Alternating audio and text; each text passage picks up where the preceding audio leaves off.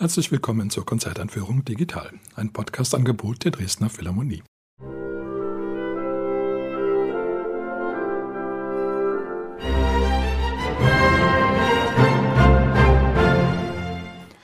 Mein Name ist Albert Breyer, ich bin Komponist und möchte Sie in die Konzerte am 27. und 28. November einführen. Auf dem Programm stehen das zweite Violinkonzert von Bela Bartok und die vierte Sinfonie von Franz Schmidt. Das Orchester spielt unter der Leitung seines Chefdirigenten Marek Janowski. Solistin ist Arabella Steinbacher. Das zweite Violinkonzert von Bela Bartok war lange Zeit überhaupt das Violinkonzert von Bartok. Mit dem ersten hat es nämlich die Bewandtnis, dass es erst nach Bartoks Tod zum Vorschein gekommen ist und dann, weil es doch ein sehr bemerkenswertes Stück ist, nicht einfach nur als Jugendwerk abgetan wurde, sondern auch offiziell die Nummer eins erhielt. Das zweite Violinkonzert war dagegen von vornherein geplant als wirklich ein Hauptwerk des Komponisten. Es ist eines der anspruchsvollsten und umfangreichsten Violinkonzerte der Literatur überhaupt. Es ist bemerkenswert, dass gerade in den 30er Jahren, die ja für viele Komponisten so schwierig waren in Zeiten von schrecklichen politischen Ereignissen, dass in solchen Zeiten viele Komponisten dann ganz groß angelegte Violinkonzerte schrieben. Schönbergs großes Violinkonzert ist fast zur gleichen Zeit entstanden wie Bartok, nur ein ganz klein wenig früher.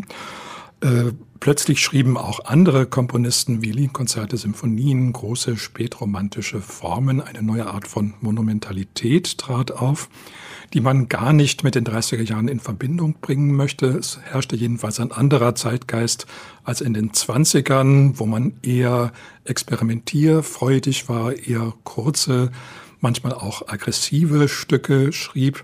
Es scheint dagegen Ende der 20er Jahre so eine Art Beruhigung eingetreten zu sein, zumindest bei den Künstlern. Und es wäre sehr interessant, sich vorzustellen, was geschehen wäre, wenn nicht die Nazis und der Zweite Weltkrieg dazwischen gekommen wären, wie die Komponisten sich dann entwickelt hätten, ob es in dieser Art dann weitere Werke noch gegeben hätte. Bartoks zweites Violinkonzert ist in den Jahren 1937 und 1938 entstanden. Es ist vollendet worden am 31. Dezember 1938, also ganz kurz vor dem Schicksalsjahr 1939. Bartok wollte ursprünglich gar kein Violinkonzert in dreisätziger Anlage schreiben, sondern nur ein Variationswerk für Violine. Eine ziemlich originelle Idee. Es gibt ja ab und zu durchaus schon konzertante Variationen, etwas öfter für Klavier und Orchester, nur sehr selten für Geige. Aber es ist dann doch kein Variationswerk geworden, sondern eins der üblichen Anlagefolgendes. Allerdings hat Bartok die Variationsidee nicht losgelassen. Der zweite Satz ist ein Variationssatz über ein ganz wunderbares Thema. Und was besonders originell ist, der dritte Satz, ein Rondo, ist eigentlich als Ganzer eine Variation des ersten Satzes. Das ist nun wirklich eine Idee, die man nicht allzu oft findet, dass man ganze Sätze, also voll ausgewachsene Sonatensätze eben so anlegt, dass sie auch eine Variation haben können. Sie sind eigentlich in jeder Hinsicht selbstständig, dieser erste Satz und der dritte Satz, aber eben, wenn man sich die Partitur anschaut, ist fast jeder Takt irgendwie erkennbar in dem letzten Satz vorhanden, der auch schon im ersten Satz gewesen war. Auch die Hauptthemen der beiden Sätze sind natürlich sehr ähnlich. Es gibt da eine Tonfolge, die ganz charakteristisch ist und die bildet eben in beiden Sätzen das Grundgerüst.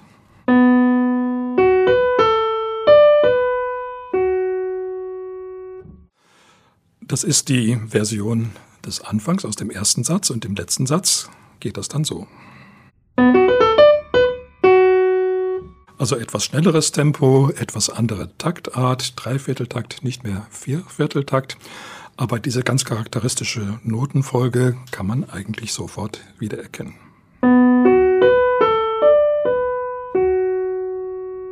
Das klingt so ein bisschen kirchentonartlich nach der dorischen Tonart bezogen auf den Ton H. Bartok war ja in seinen späteren Werken sehr liberal, was die Tonsatztechnik angeht. Er hat Einflüsse aus ganz verschiedenen Bereichen verarbeitet zu seiner ganz persönlichen Musiksprache.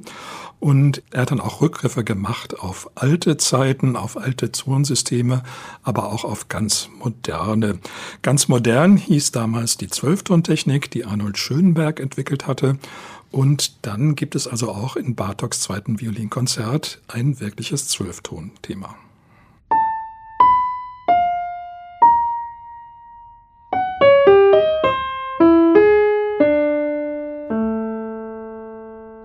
Zwölftontechnik heißt ja, dass wenn man eine Melodie schreibt, alle zwölf Töne des Tonsystems vorkommen müssen, ohne dass sich ein Einzelner wiederholen darf.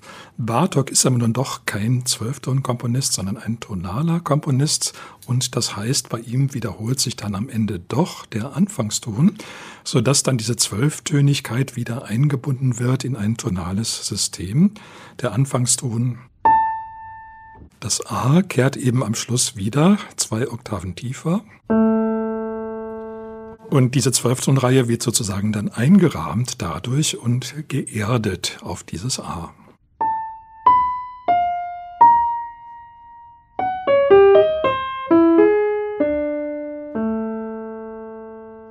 Das hat man sich durchaus als charmante Melodie zu denken, von der Sologeige gespielt. Es ist ja keineswegs so, dass Zwölftonen-Themen immer abweisend seien und immer unverständlich und schwierig. Eine große Rolle spielt natürlich auch der Rhythmus und auch, wie diese zwölf Töne eben angeordnet sind, ob es da Anklänge auch gibt an Dreiklangsformulierungen.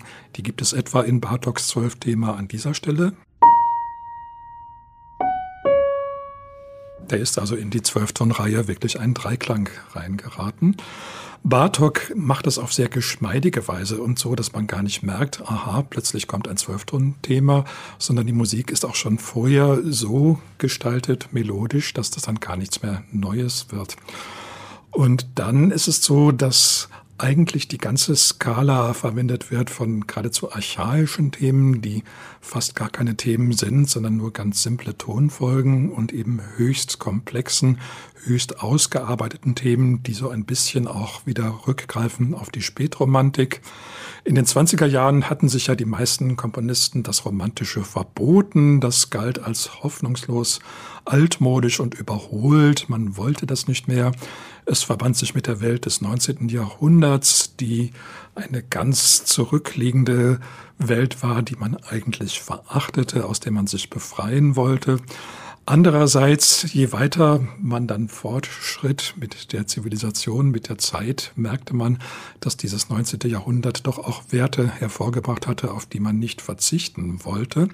Und dazu gehört unter anderem eben auch eine bestimmte Art von Melodiebildung in der Musik, eine bestimmte Art von Satztechnik und auch eine bestimmte Art von Monumentalität. Ich hatte ja schon gesagt, dass in den 20er Jahren die Werke eher kurz waren, nicht monumental und dass es wirklich ein Phänomen der 30er Jahre war, dass die Komponisten sich entschlossen, dann doch wieder im größeren Umfang zu komponieren. Vielleicht hat das auch was damit zu tun, dass man merkt, aha, die Weltlage, die wird jetzt nicht rosig sein in den nächsten Jahren und wir machen so eine Art Bestandssicherung. Also es geht nicht mehr darum, dass der Komponist unbedingt jetzt was ganz Neues macht, sondern das Vorhandene, das präsentieren wir jetzt so gut und so umfangreich wie möglich. Bartoks Konzert hat da sicher sehr viele Impulse erhalten von dieser Art zu denken. Auch einige weitere spätere Stücke Bartoks, etwa das Konzert für Orchester, sind in dieser Art. Das Violinkonzert fängt ganz unaufdringlich an mit ein paar Akkorden der Harfe, die fast ein bisschen so sind wie das Vorspiel von einem Lied. Dann kommt auch gleich die Solo-Violine zum Einsatz mit einem wunderschönen, weit geschwungenen Thema. Das Ganze entwickelt sich dann nach üblicher Sonatenweise. Es gibt ein zweites Thema oder besser eine zweite Themengruppe, eine Durchführung, eine Reprise. Die Tonart bleibt immer eindeutig auf den Ton H bezogen nicht sehr häufig bei Violinkonzerten, aber doch manchmal zum Vorschein kommend. Der zweite Satz, eben ein Variationssatz über ein wirklich ganz wunderbares Thema.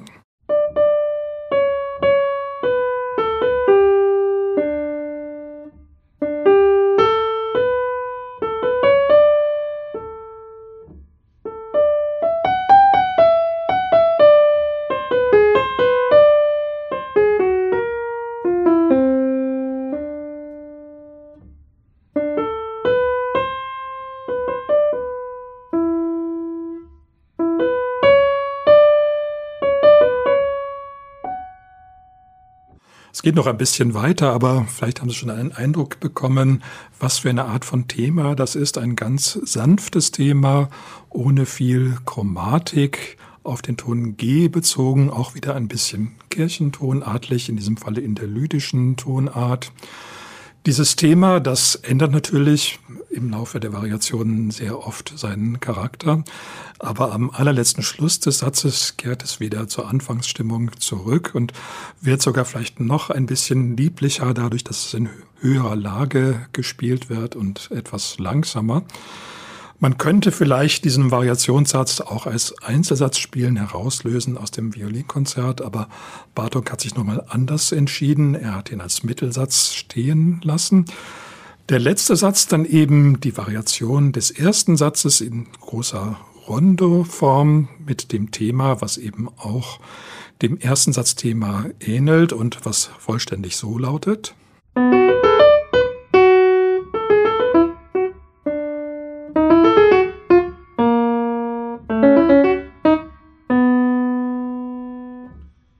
Eigentlich ist das eine rhythmische Formel, die viermal wiederholt wird.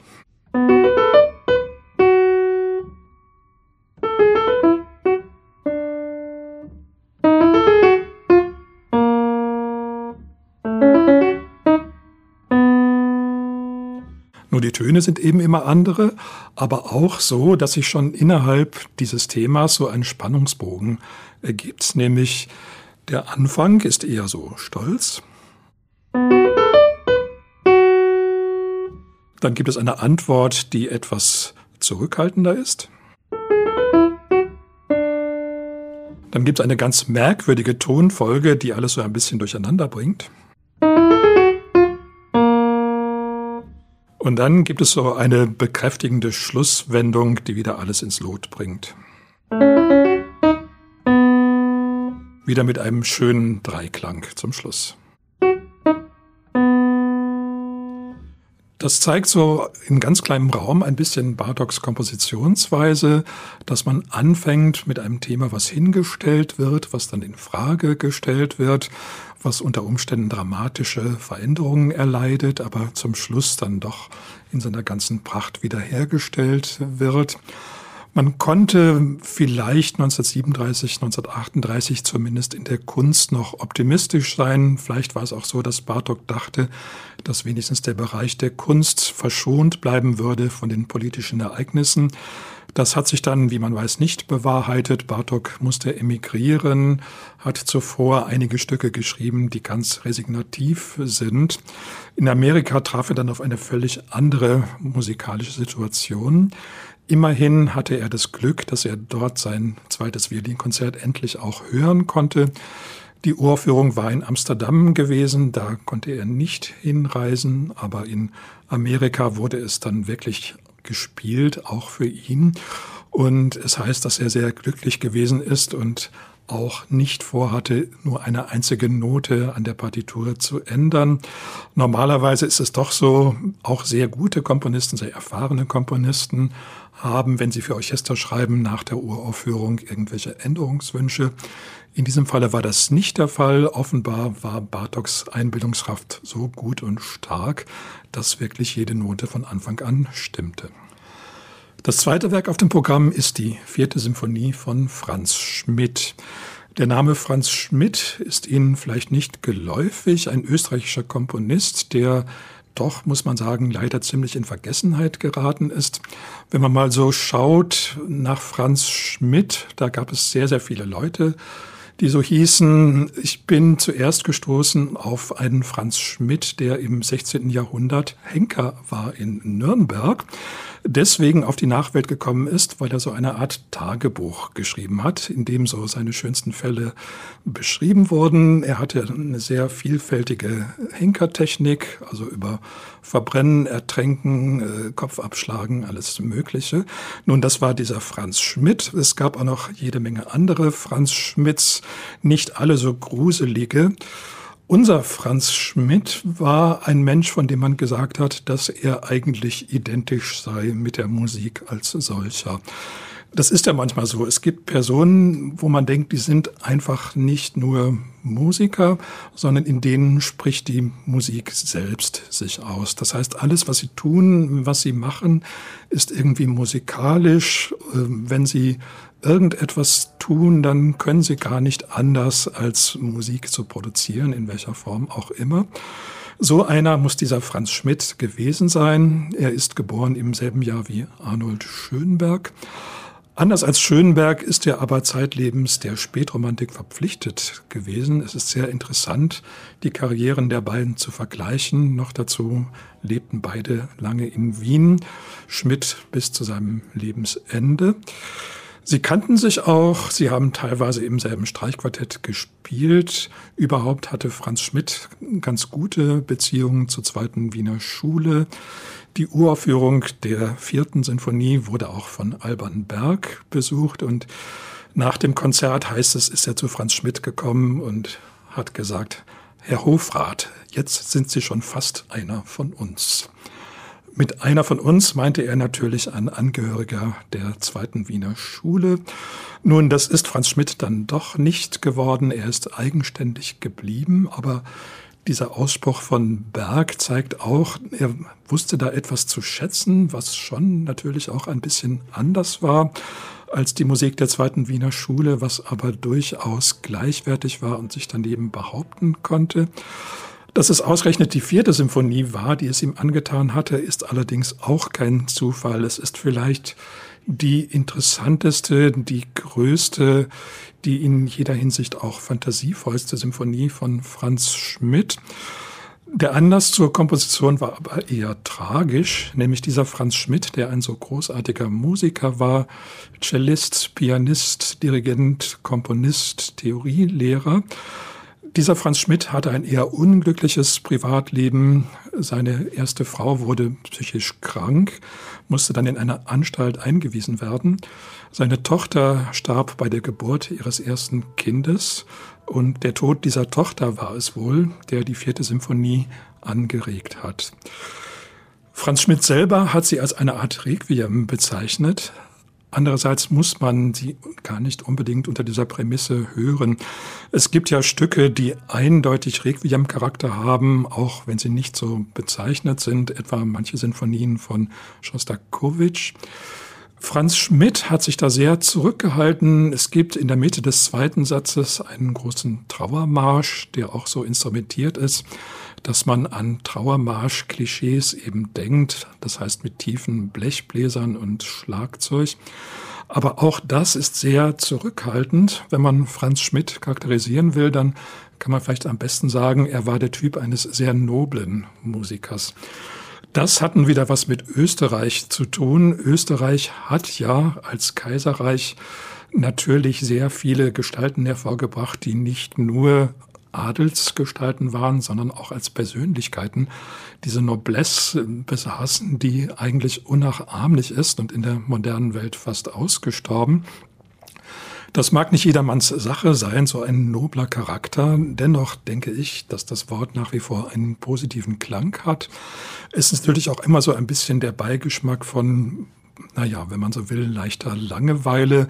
Der Noble drängt sich eben nie auf, ist eher zurückhaltend, schwebt immer etwas über den Dingen, greift auch nie so ins volle Menschenleben ein, sondern steht immer etwas vornehm abseits. Von Schmidt kann man zwar nicht behaupten, dass er immer vornehm abseits gestanden hätte, aber Noblesse muss man seiner Persönlichkeit und seiner ganzen Art zu komponieren wirklich zusprechen. Das hat der Rezeption seines Werks nicht immer unbedingt gut getan. Noble Musik ist natürlich wunderbar, aber man braucht ein bisschen Zeit dafür. Man muss sich auf diese noble Welt auch einstellen. Beliebter sind doch sehr oft eher die virtuosen Stücke, die so wirklich ganz unverschämt sagen, hier bin ich und ich bin toll, ich kann alles. Das sagt der Noble natürlich nicht, sondern auf noble Musik, da muss man lauschen. Auf die Symphonie von Franz Schmidt muss man ganz besonders lauschen. Das wird dann aber auch wirklich belohnt. Etwas ungewöhnlich ist, dass die Symphonie mit einem Trompetenthema anfängt. Man würde dann denken, was soll das? Trompete ist ja noch nicht gerade das nobelste aller Instrumente und Symphonien, die mit Trompetenthemen anfangen, gibt es nun wirklich genug. Die sind dann meistens sehr laut und sehr kräftig. Bei diesem Thema von Franz Schmidt würde man gar nicht unbedingt denken, dass das für die Trompete erfunden worden ist. Es ist ganz leise, etwas sphinxhaft, etwas rätselhaft und sehr zurückhaltend.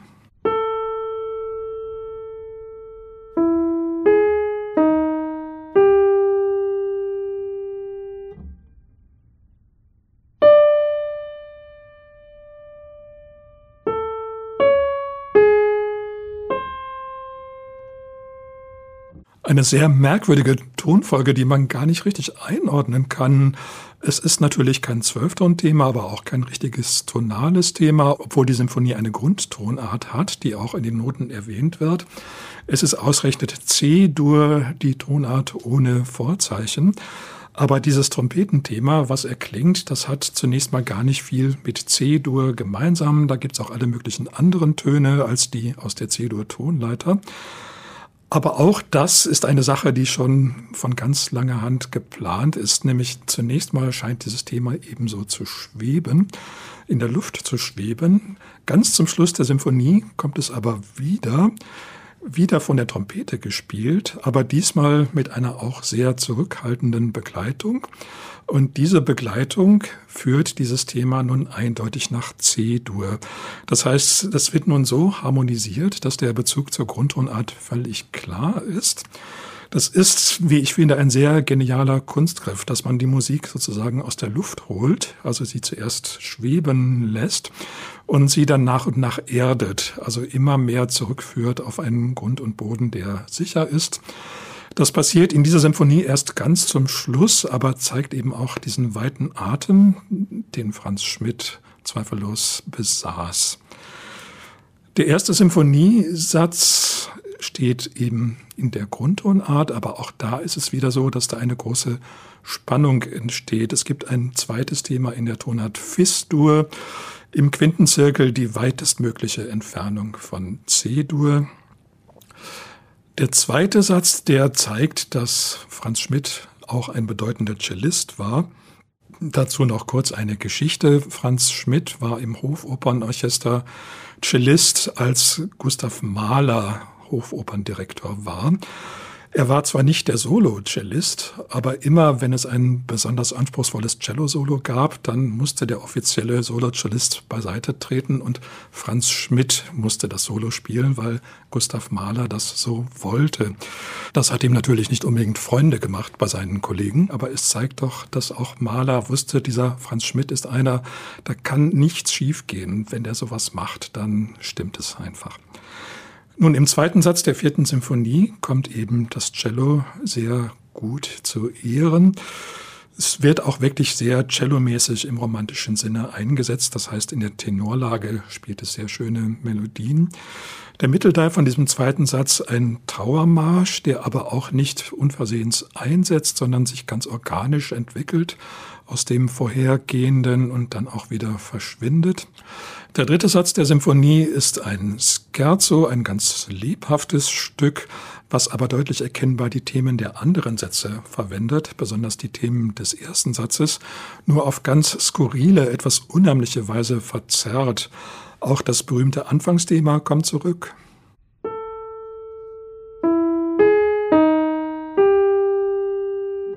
Aber nun von ganz anderen Instrumenten gespielt, mit Kontrapunkten versehen. Schmidt hat da instrumentationstechnisch eine sehr geniale Idee gehabt. Er lässt nämlich das Trompetenthema, dieses Anfangsthema von Instrumenten auch spielen, solistisch, die ein bisschen klangliche Ähnlichkeit haben mit der Trompete, aber doch anders sind, nämlich vom Horn und vom Englischhorn. Das Englischhorn klingt ja eher wie eine Oboe. Es ist ja eigentlich auch nur eine große Oboe. Aber von der ganzen Tonstärke, vom Volumen her, hat es manchmal etwas Trompetenhaftes. Die Verwandtschaft des Horns zur Trompete ist sowieso klar. Ich glaube, andere Komponisten hätten, wenn sie dieses Thema anderen Instrumenten gegeben hätten, eher solche ausgesucht, dass ein Kontrast entsteht, also zum Beispiel einer Flöte oder einer Bratsche. Zunächst mal sollte man denken, es ist keine gute Idee, das Instrumenten zu geben, die so ähnlich klingen. Wieso macht er das überhaupt? Aber es ist doch so, dass diese kleinen Unterschiede im Instrumentalspiel auf diese Weise ganz besonders deutlich zur Geltung kommen und man wirklich genau spürt, dieses Horn, wenn das das Thema spielt, das hat dann einen anderen Charakter. Ein Horn ist eben doch etwas anderes. Das kann Dinge aussagen, die die Trompete nicht kann. Beim Englischhorn ist es ganz genauso. Ich kenne wenige Orchesterstücke, wo es diese Art von Technik gibt. Also, dass man dasselbe Thema Instrumenten nacheinander zuweist, die klangliche Ähnlichkeit haben und trotzdem den Effekt erhält, dass es jedes Mal wieder ganz verschieden klingt. Nach diesem dritten Satz, diesem Scherzo, diesem etwas unheimlichen Stück, gibt es dann ein Finale, was deutlich Bezug nimmt auf den ersten Satz und es ist so, als ob in diesem Finale die Dinge sozusagen zurechtgerückt äh, werden. Das ganze Stück ist durchaus zurückhaltend im Ausdruck, aber es gibt doch ein paar Stellen, wo Schmidt aus sich hinausgeht, die auch fast ein bisschen chaotisch, ein bisschen katastrophenartig sind, wie etwa in Sinfonien von Gustav Mahler. Aber Schmidts Naturell hat es wohl nicht zugelassen, dabei zu bleiben. Die Symphonie endet dann einerseits in Klarheit, andererseits auch sehr resigniert. Es gibt noch eine andere melodische Gestalt, eine sehr, sehr einfache, die sich durch das ganze Stück zieht. Und das ist einfach ein Motiv aus drei Tönen.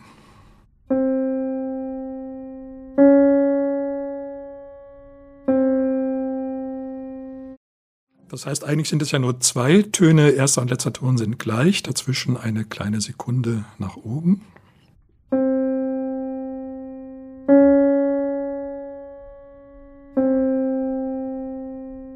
Mit diesem Motiv ganz leise von der Trompete gespielt, hört die Symphonie auf. Es ist, jetzt mache ich eine kleine Anmerkung für Kenner, einen Bezug auf ein Werk von Franz Schubert, eins der letzten Werke von Franz Schubert, nämlich auf das Streichquintett in C-Dur. Normalerweise, wenn man Stücke in C-Dur zum Abschluss bringt, tut man das mit der üblichen Kadenzformel Tonika Dominante.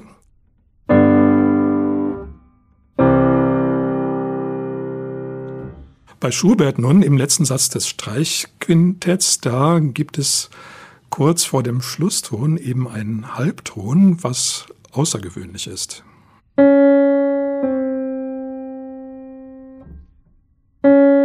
Nämlich dieser Halbton ist gar nicht in der C-Dur-Tonleiter drin, der Ton des. Er hat eigentlich auch äh, harmonisch keine Bedeutung, sondern eher melodisch, dass es eben der Ton ist, der direkt neben dem C ist. Wenn man ihn harmonisieren würde, wäre das eine sehr weit abgelegene Harmonie. Aber Schubert macht das dann auch. Er bringt wirklich nur diesen Ton des und dann den Ton C, sodass man also einen Abschluss hat ohne Harmonisierung. Das war damals etwas vollkommen Ungewöhnliches und wurde Schubert sicher auch als Fehler angekreidet. Nun, Schmidt schrieb sein Werk ungefähr 100 Jahre später, da hatte man sich an solche Sachen gewöhnt, aber es war doch immerhin noch sehr auffallend, eine ganze Sinfonie auf diese Weise zu beschließen. Natürlich schwingt da auch mit dieser Seufzer-Charakter, dieser absteigenden kleinen Sekunde. Schließlich ist es doch ein Requiem, wenn auch keines mit Pauken und Trompeten und großen Schmerzarien, sondern ein meistens stilles, in sich gekehrtes Requiem, was dann auf diese Weise seinen angemessenen Abschluss findet. Zum Abschluss noch einmal der Hinweis auf das Konzert. Es findet statt am Freitag, den 27. November um 19.30 Uhr und am Samstag, den 28. November um 11 Uhr im Kulturpalast Dresden. Ich wünsche Ihnen viel Freude.